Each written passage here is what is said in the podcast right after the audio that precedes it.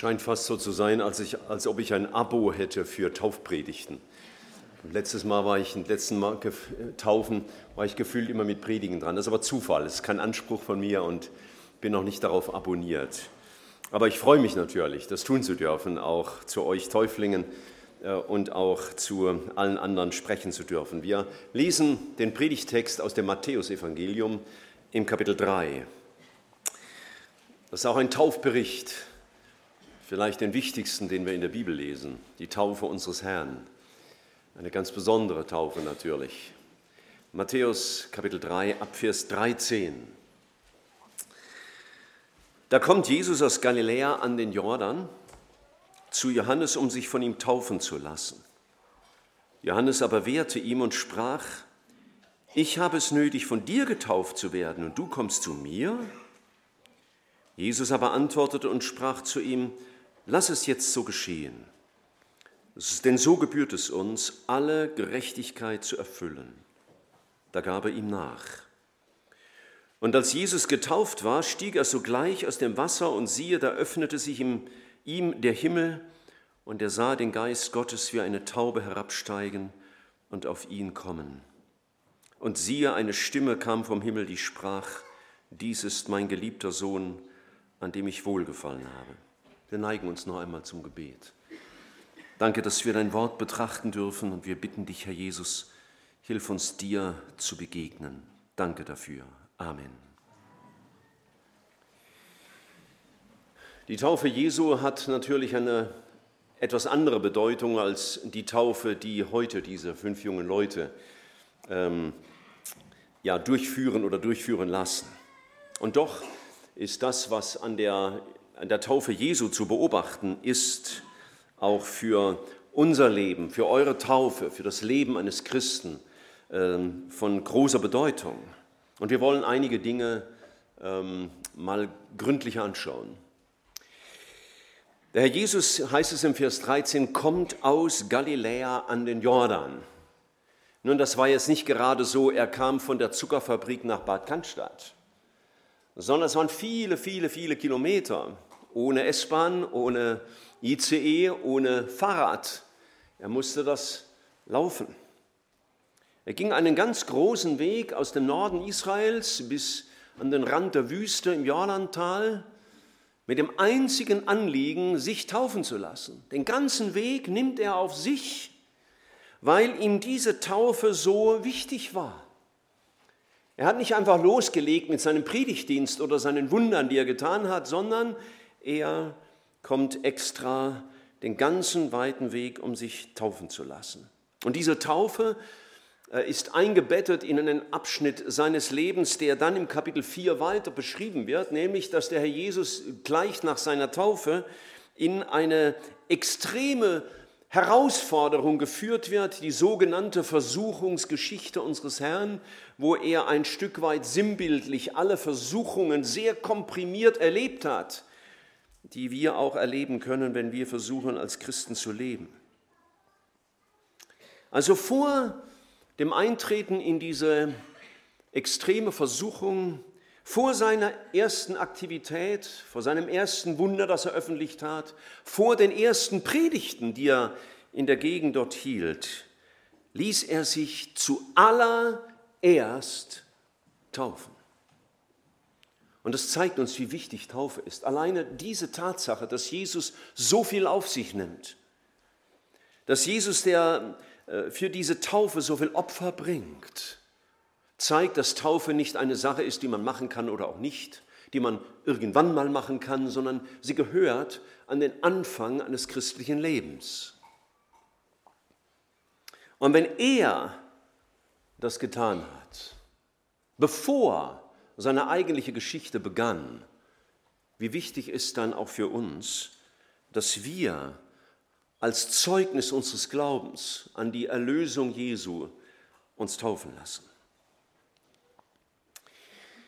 Natürlich war diese Taufe des Herrn insofern etwas ganz Ungewöhnliches, dass hier der Sohn Gottes zu einem gewöhnlichen Menschen kommt, der wohl von Gott gesandt war, aber nichts anderes war als ein gewöhnlicher Mensch, und der, der drückt sein Erstaunen noch aus und sagt, ähm, also hör mal, ich glaube, du drehst hier gerade was um. Ich hätte es nötig, von dir getauft zu werden und nicht du von mir. Du bist doch der Messias, ich bin doch nur ein Mensch. Ich bin doch der Sünder. Und ich brauche Buße und Veränderung. Aber du doch nicht. Aber Jesus ist es so wichtig, dass er sagt, lass es geschehen. Lass es geschehen. Und da heißt es, und er gab ihm nach. Mancher wehrt sich auch, sich taufen zu lassen. Vielleicht, ähm, weil er denkt, naja, ist das so unbedingt wichtig? Vielleicht, weil er ahnt, mit diesem, dieser Taufe geht ein sehr krasses Zeugnis einher. Vielleicht sagt mancher, naja, ich wurde ja als Baby irgendwann mal besprengt, meine Eltern waren zwar keine Christen und ich bin es auch nicht, aber da bin ich ja besprengt worden und warum soll ich mich taufen lassen? Hauptsache ist doch, ich glaube in meinem Herzen. Aber was für Jesus wichtig war, muss auch für uns wichtig sein. Und wenn er diese Mühen auf sich nahm und wenn er seine Taufe an den Anfang seines Dienstes stellte, dann war das keine Sache, die wir tun können oder auch nicht, sondern ist sie elementar für das Leben eines Christen. Als der Johannes mit ihm diskutiert und ihm sagt, also eigentlich müsste ich von dir getauft werden, da hat Jesus eine Antwort gegeben, die sehr bedeutsam ist. Und da will ich heute Morgen vor allen Dingen dran stehen bleiben. Er sagt, Matthäus 3, Vers 15, lass es jetzt so geschehen, denn so gebührt es uns, alle Gerechtigkeit zu erfüllen. Ich habe darüber neu nachgedacht. Ich habe das ja auch schon oft gelesen in, meiner Bibel und schon, in meiner Bibel schon öfter nachgedacht. Aber es hat mich wieder ganz neu bewegt. Jesus sagt, lass es so geschehen, denn es muss alle Gerechtigkeit erfüllt werden. Man kann zwei Dinge daraus ableiten. Man kann verstehen, alle Forderungen Gottes müssen erfüllt sein. Also, ich muss mich auch taufen lassen, weil es der Vater so will. Das ist sein gerechter Plan, das war seine Absicht und deswegen lasse ich mich taufen, einfach weil der Vater es so will. Ich denke aber, dass eine andere Bedeutung noch vielleicht bedeutender ist. Wenn er sagt, alle Gerechtigkeit soll erfüllt werden, dann bedeutet das auch alle Gerechtigkeit, mit der wir einmal vor Gott bestehen können, muss erfüllt, muss geschaffen, muss vollendet werden, muss den Menschen zur Verfügung gebracht werden.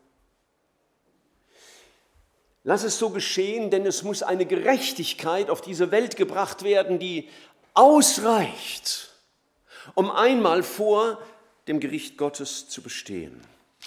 Jesus hat diesen Begriff erfüllen öfter gebraucht. Wir können im Matthäusevangelium zurückblättern, zum Beispiel Kapitel 1, Vers 22.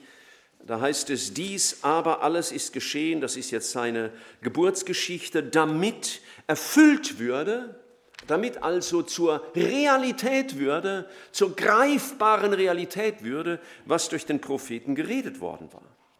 Oder Kapitel 2, Vers 15, er blieb dort bis zum Tod des Herodes, also Josef mit der Familie, damit erfüllt würde, was durch den Propheten geredet wurde. Und hier sagt Jesus, lasst das mit der Taufe geschehen, es muss etwas erfüllt werden, es muss etwas zur Fülle gebracht werden, es muss etwas zum Ziel gebracht werden, es muss etwas zur Wirklichkeit werden.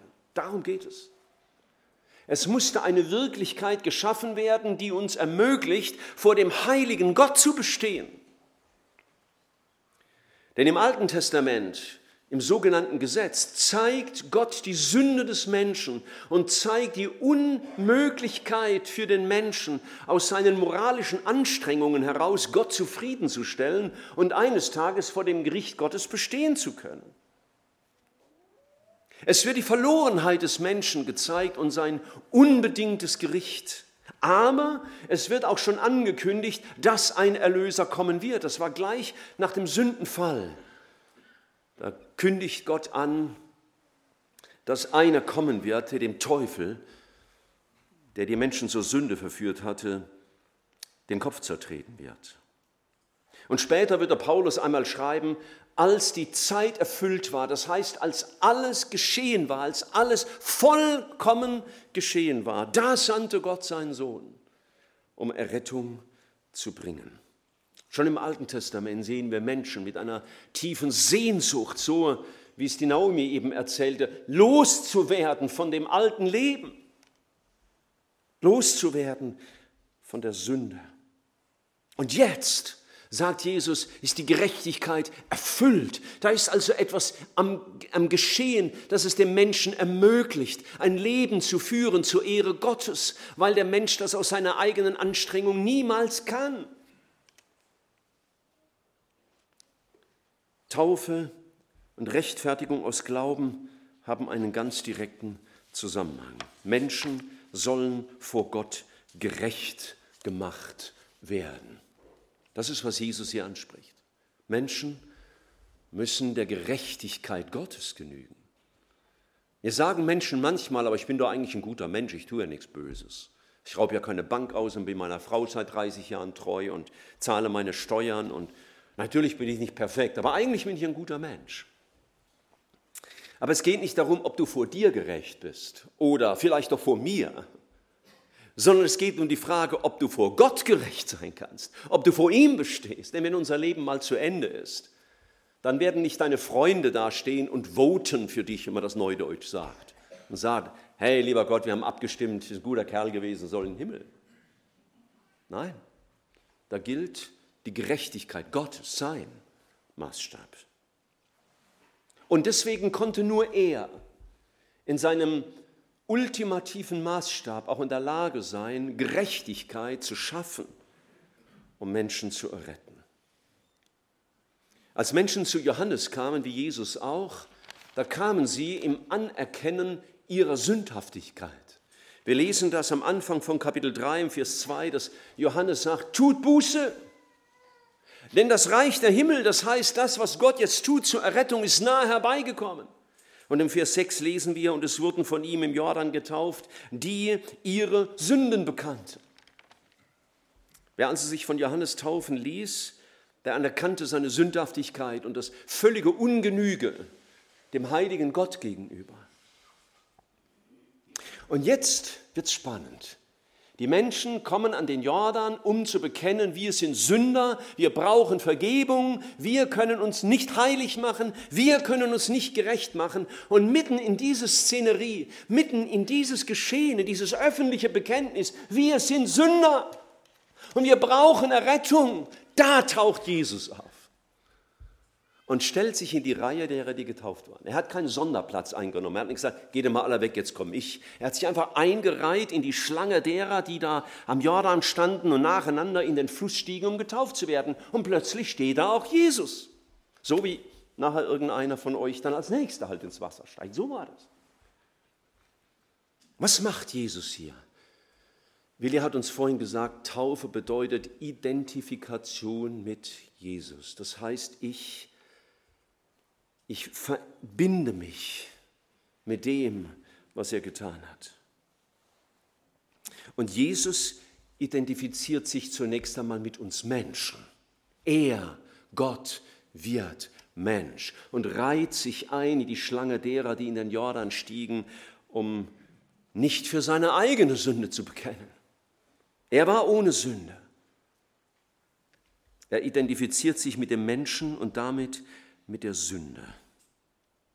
Jesus konnte Rechtfertigung für uns nicht erwirken, wenn er sich nicht zuvor mit unserer Sünde identifizieren würde, wenn er sich nicht hineinbegeben würde in das Elend dieser Welt.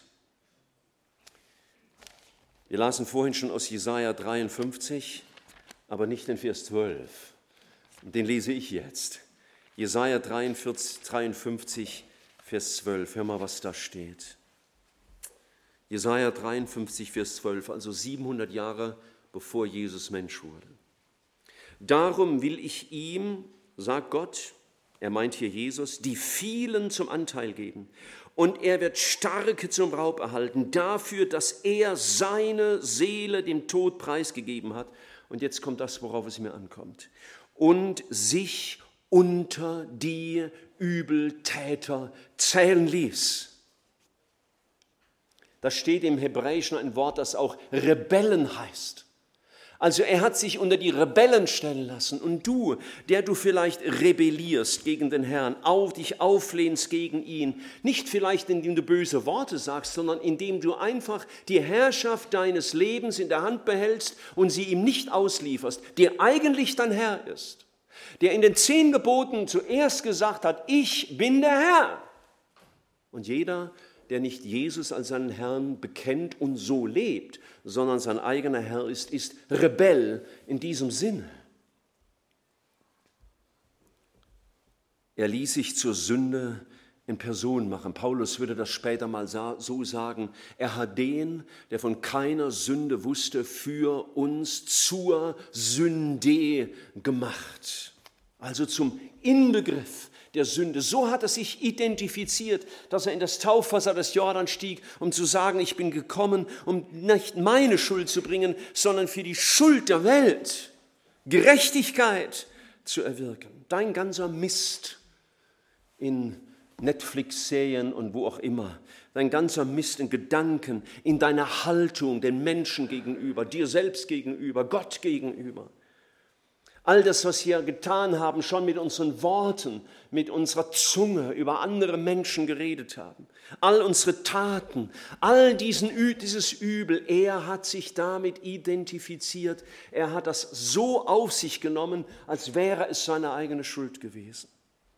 Und dann heißt es weiter hier in Jesaja 53, und er hat die Sünde vieler getragen. Die Sünde, das ist diese Auflehnung, diese Rebellion, dieses Nein, ich will nicht, dass du mein Herr bist, ich bleibe mein Herr. Du kannst schon Teil meines Lebens sein und gnädigerweise meine Gebete erhören, aber ich bleibe der Herr. Und da sagt er, er hat die Sünde, diese Sünde getragen. Er trägt den Zorn Gottes für uns. Und er hat für die Übeltäter gebetet. Wir haben das heute Morgen im Abendmahl schon gehört. Vater, vergib ihnen. Die Taufe Jesu bedeutet also, er identifiziert sich mit uns. Und wenn ihr euch nachher taufen lasst, tut ihr genau das Gegenstück dazu. Ihr identifiziert euch mit Jesus, ihr macht euch eins mit Jesus, ihr sagt, während ihr euch taufen lasst, Herr Jesus, dein Tod war wichtig für mich. Und du bist an meiner Stelle gestorben am Kreuz, damit ich in diesem Wasser nicht ertränkt werden muss, sondern symbolhaft untergetaucht werde, um zu sagen, Herr Jesus, diesen Tod am Kreuz hätte ich verdient, aber den hast du getragen. Und so identifizieren wir uns mit dem, was Jesus getan hat. Wir nehmen das im Glauben in Anspruch, was er für uns und wegen uns getan hat. Jesus ließ sich taufen und damit musste er sein ganzes Leben hergeben. Und wenn ihr euch taufen lasst, dann sagt ihr genau das Gleiche. Dem Herrn Jesus gehören nicht nur meine Sünden, nicht nur mein Versagen, sondern dem Herrn Jesus gehört mein Leben.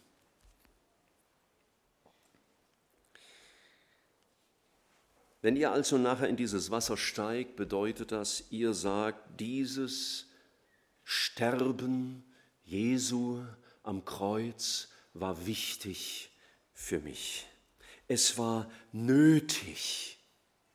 Es war unausweichlich. Es war unersetzbar, dass er für mich stirbt, weil ich dieser Rebell bin. Vielleicht sitzt man ja hier, der sagt, also wegen mir hätte er nicht sterben müssen. Da hätte es auch ein bisschen weniger getan. Aber vergiss nicht, es geht um das Gerechtigkeitsempfinden deines Schöpfers und Richters. Und es geht nicht um mein Gerechtigkeitsempfinden, um was ich denke, was nötig ist für die Vergebung meiner Schuld. Und ich möchte jeden, der hier ist, fragen, hast du das für dich einmal eingestanden? Ja, ich bin dieser Rebell. Ja, ich bin der, für den Jesus sterben musste. Ja, das hat er auch für mich getan. Und weißt du, wenn du das nicht tust, dich nicht vor diesem Herrn demütigst, der sein Leben für dich gab, das nicht anerkennst, das war nötig auch für mich, dann wirst du dich einmal selber vor Gott rechtfertigen müssen. Dann stehst du eines Tages vor diesem Herrn mit all seinen heiligen Engeln vor dem Gericht Gottes und müsstest dich selbst rechtfertigen. Das kannst du nicht, weil niemand kann sich selbst gerecht machen. Was hat Jesus gesagt? Lass es geschehen, denn alle Gerechtigkeit muss jetzt, in Klammer, durch mich erfüllt werden. Es gibt keinen anderen Weg, um mit Gott versöhnt zu werden, als anzuerkennen, ich habe das Gericht verdient. Aber Christus hat die Strafe auf sich genommen. Das erfassen wir im Glauben, in einem einfachen, schlichten Gebet, in dem wir erfassen, Herr Jesus, es gibt keinen anderen Weg zur Rettung und du hast den Zorn Gottes getragen, dort am Kreuz. Du hast du den Zorn Gottes getragen. Er wurde um unserer Übertretungen willen durchbohrt, wegen unserer Missetaten zerschlagen, die Strafe lag auf ihm, damit wir Frieden mit Gott hätten. Durch seine Wunden sind wir geheilt worden. Hast du das getan für dich? Ist Jesus dein Erlöser geworden, der für deine Schuld starb, der dein Gericht auf sich nahm? Ihm gesagt, Herr Jesus, was du getan hast, war wichtig für mich. Wenn nicht, dann musst du eines Tages für deine eigene Sünde sterben. Und das bedeutet, für ewig in der Verdammnis zu sein.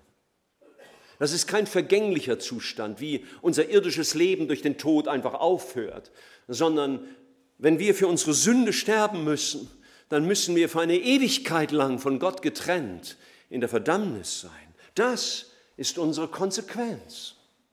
Wenn wir das, was Christus getan haben, missachten und kalt bleiben. Und wenn wir Jesus erfassen, dann beten wir ihn an für seine Liebe. Wir beten ihn an, weil er für mich betet. Das steht so schön am Ende von Jesaja 53. Er hat für die Übeltäter gebetet und im Neuen Testament steht es einmal, dass er unablässig für uns bittet. Sein Blut spricht unablässig für mich. Aber wenn Jesus nicht der wird, der für dich steht, einmal vor dem Vater, dann musst du einmal alleine vor ihm stehen. Und dann wird es dir gehen wie dem großmäuligen Hiob, der Gott herausfordert und dem Gott mal sagen musste, und wenn du mal vor mir stehst, dann werde ich dir tausend Fragen stellen und du wirst nicht auf eine eine Antwort wissen. Haben schon viele großmäulige Menschen gesagt, wenn ich mal vor Gott stehe, werde ich ihm mal ein paar Takte erzählen. Du hast keine Ahnung, was du sagst. Vor diesem Gott verstummen wir. Die heiligsten Menschen sind vor ihm niedergefallen und hatten nichts mehr zu sagen.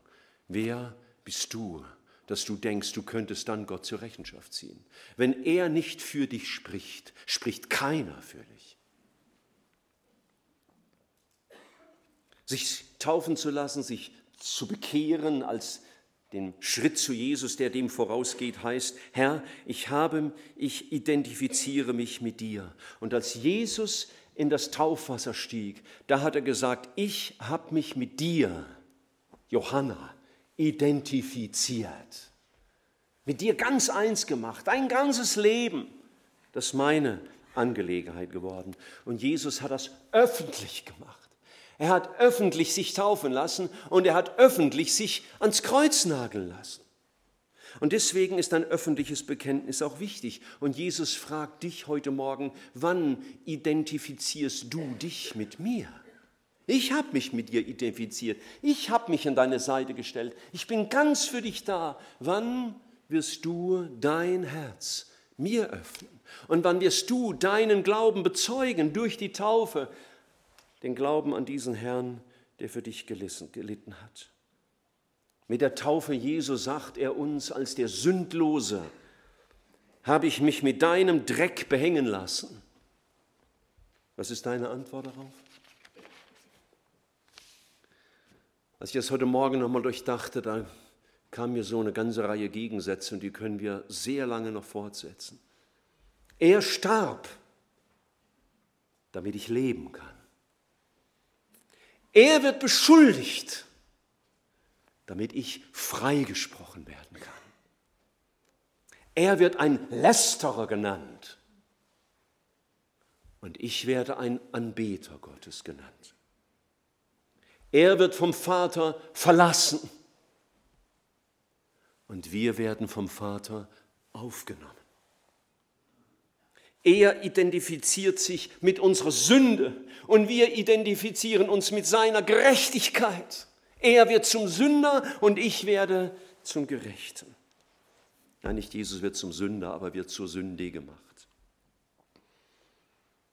Der Vater verbarg sein Angesicht vor seinem Sohn. Und mein Angesicht hat er herrlich gemacht und er freut sich über seine Erlösten. Er wurde mit Dornen gekrönt, als ein Sinnbild des Sündenfalles. Dornen werden zum ersten Mal gleich nach dem Sündenfall erwähnt. Er wird mit Dornen gekrönt, damit ich mit Ehre und Herrlichkeit und ewigem Leben gekrönt werden kann.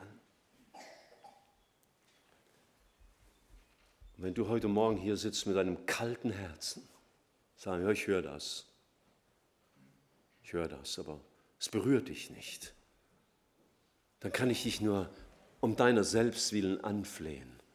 Komm zu Jesus und bekenn ihm das. Herr, ich höre das alles, aber mein Herz bleibt kalt. Ich bin so froh, dass im Alten Testament mal steht, auch 700 Jahre bevor Jesus kam, er wird das steinerne Herz, das so empfindungslos geworden ist, so, so kalt geworden ist, dass einen das gar nicht mehr berührt, weil man sich zu oft zum Gericht gehört hat und nicht geantwortet hat. Ist das Herz manchmal wie ein Stein geworden, es berührt uns nicht. Er hat gesagt, ich will das steinerne Herz wegnehmen und will euch ein fleischernes, ein empfindsames Herz schenken, das ihr neu begreift, wer ich bin. Jesus hat sich taufen lassen, um uns gerecht zu machen vor Gott. Und er hat uns hat sich taufen lassen, um uns in seine Nachfolge zu rufen. Er gab sein Leben her nach dem Willen des Vaters und er hat gesagt, so wie mich der Vater gesandt hat, so rufe ich euch auch. So wie ich dem Vater gehorche, so gehorcht auch ihr dem Vater. Christus starb deswegen für alle. Und er hat das in der Taufe schon angedeutet und später am Kreuz öffentlich vollzogen. Christus starb darum für alle, damit wir, die wir leben, nicht mehr für uns selbst leben, sondern dem, der für uns gestorben und auferstanden ist. Und deswegen bezeugt ihr Täuflinge das heute Morgen, mein Leben gehört jetzt Jesus. Ihm gehört nicht nur meine Sünde, und Verlorenheit, um ein Gericht, sondern mein Leben. Nicht weniger als die Hingabe unseres Lebens kann eine würdige Antwort auf Golgatha sein. Wenn du dein Leben nicht diesem Herrn übereignest, damit es ihm gehört, schlägst du ihm mit deinem Leben ins Gesicht. Dann bespuckst du ihn mit, wie man ihn damals bespuckt hat vor, dem, vor den Machthabern. Dann schlägst du mit die Nägel in seine Hände und seine Füße, weil du ihn missachtest. Ist dein Leben Jesus ausgeliefert? Er hat uns nicht errettet, damit wir uns selbst leben, sondern ihm. Und eine letzte kleine Beobachtung, auch aus der Geschichte der Taufe Jesu. Als Jesus aus dem Taufwasser heraufstieg, da heißt es im Vers 16, da öffnete sich ihm der Himmel und er sah den Geist Gottes wie eine Taube herabsteigen und auf ihn kommen. Und siehe, eine Stimme kam vom Himmel, die sprach, du bist mein, dies ist mein geliebter Sohn, an dem ich wohlgefallen habe. Nun, ihr lieben Täuflinge, ich will euch jetzt nicht ankündigen, dass sich nachher der Himmel öffnet und ihr Gottes Stimme hier hört. Denn wir haben sie ja schriftlich. Schau, was wir aber wissen dürfen, wenn wir uns zu Jesus bekennen, durch die Bekehrung, die wir dann auch durch die Taufe öffentlich bezeugen, dann bekennt sich der Vater auch zu uns. Jesus hat hier gesagt, dies ist mein lieber Sohn. Und wenn der Pascal dann nachher aus dem Wasser heraufsteigt, dann sage ich nochmal, passiert nicht das gleiche wie bei Jesus, aber dann darf er um dieses Zeugnis wissen, dies ist mein geliebtes Kind, an dem ich, Pascal vergisst das nie, wohl gefallen habe. Da ändert auch nichts daran, wenn du manchmal auch wieder fällst. Wenn wir jetzt uns zu Jesus stellen, bekennt er sich zu uns und gibt uns dieses Zeugnis, du gehörst mir, du bist mein Kind und ich freue mich an dir. Paulus würde das später im, im Römerbrief mal so schreiben, dass sein Geist, sein Heiliger Geist, der hier wirksam wird, meinem Geist dieses Zeugnis, diese Bestätigung gibt, dieses Siegel, dass wir Gottes Kinder sind. Das ist die Folge, wenn wir Christus unser Herz öffnen und bei mir war es so, bei mir waren viele Zweifel vor der Taufe, weil ich immer so auf mein Versagen geschaut habe. Und dann bin ich diesen einfachen Schritt der Taufe gegangen. Und das war wie, wie wenn so das endgültige Siegel da gewesen wäre, des Bekenntnisses, Herr Jesus, ich gehöre dir. Und zweitens, der Heilige Geist war auch eine Ausrüstung für Jesus, um dann in die Versuchungsgeschichte einzusteigen. Die kommt nämlich gleich im Satz danach. Und wenn ihr Täuflinge und alle, die Jesus nachfolgen, nachher nach Hause geht, dann muss ich euch leider sagen, ihr seid noch nicht im Himmel. Noch nicht. Und es warten vielleicht, vielleicht äh, für euch manche Erprobungen eures Glaubens, manche Kämpfe vielleicht auch. Bei Jesus war es auch so. Aber dann dürfen wir eines wissen. Ich habe eine Ausrüstung durch Gott nämlich sein Heiliger Geist, der in mir Wohnung gemacht hat. Und der befähigt mich, dieses Leben zu führen, das ich leben will, aber aus mir nicht leben kann.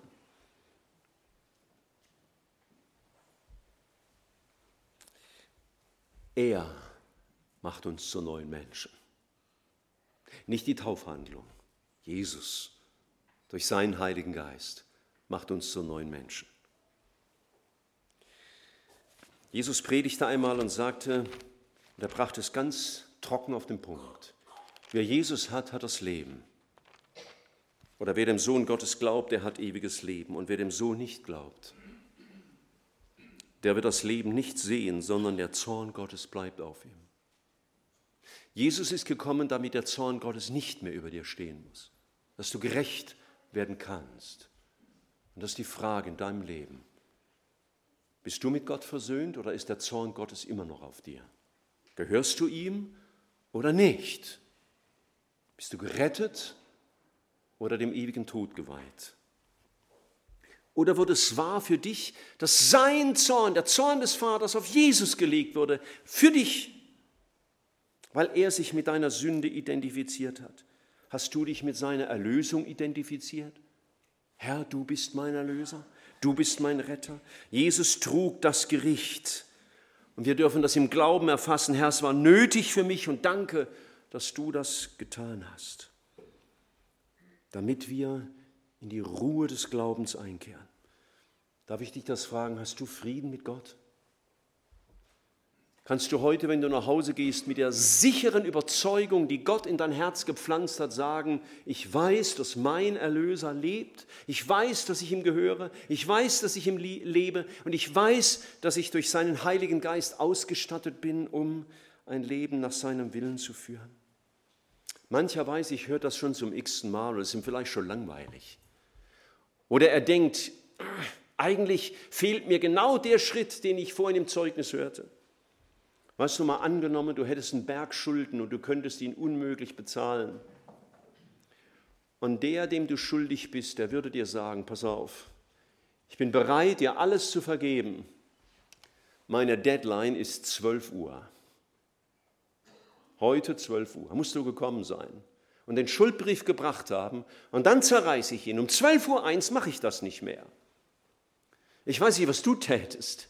Ich würde um 11.31 Uhr schon dastehen, das nämlich in einer Minute. Da würde ich stehen und sagen, Herr, ich muss meine Schuld loswerden.